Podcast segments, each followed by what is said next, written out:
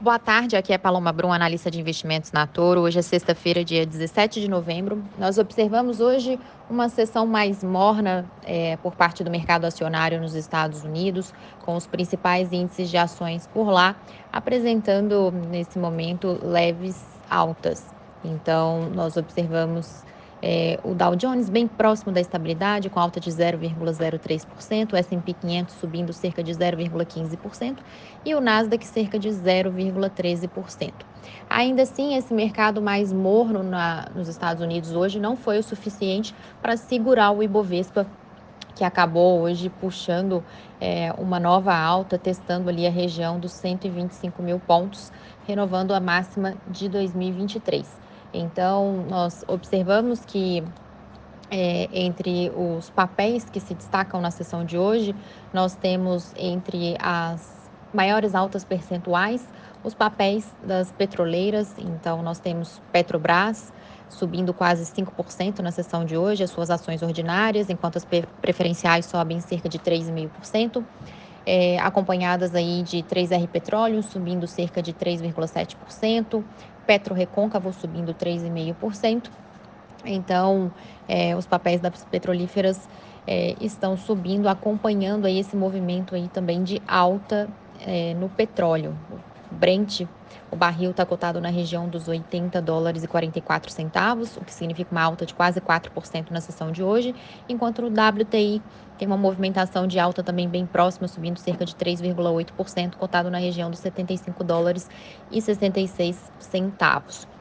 Uh, por aqui hoje o mercado acompanhou a divulgação do IBCBR, a prévia do PIB brasileiro, que veio abaixo da expectativa do mercado, com uma queda de 0,06% em setembro, acumulando então uma retração no trimestre de 0,64%, frustrando a estimativa dos analistas pelo consenso Refinitiv, que esperava uma alta de 0,20% no mês.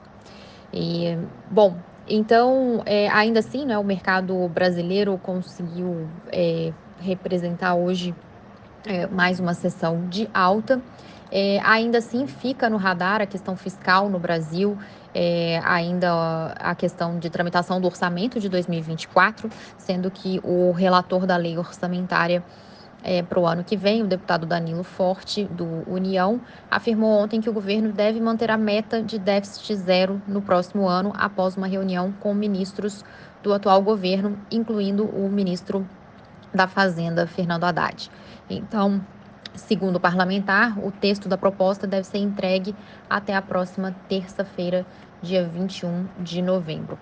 Bom, é, entre os destaques de quedas, é, no Ibovespa, nós acompanhamos aí a movimento de queda de Raizen de quase 5%, Carrefour caindo quase 4%, Cirela caindo cerca de 3,3% e Alpargatas que cai cerca de 3,2%. Quando a gente observa o mercado de câmbio, é, nós tivemos hoje uma sessão de alta para o dólar, então nós acompanhamos aí uma alta de quase 0,9% no intraday contra o real, com a moeda americana cotada na região dos R$ 4,90. Já no mercado de juros futuros, nós acompanhamos é, uma queda é, nos principais vértices é, de juros aqui no Brasil. Então, é, quedas ao longo das curvas mais curtas foram menores e quedas um pouco mais fortes nas curvas mais longas, os DIs de é, para janeiro de 2025 subindo cerca, desculpa, caindo cerca de 0,6%, para 2027 caindo cerca de 0,5%, para 2030 caindo cerca de 0,55% neste momento. Ou então, sessão bastante positiva para o mercado brasileiro acionário na sessão de hoje, com, brasileiro, com, desculpa, com o Ibovespa renovando máxima. É, tenham todos um excelente final de semana. Até mais.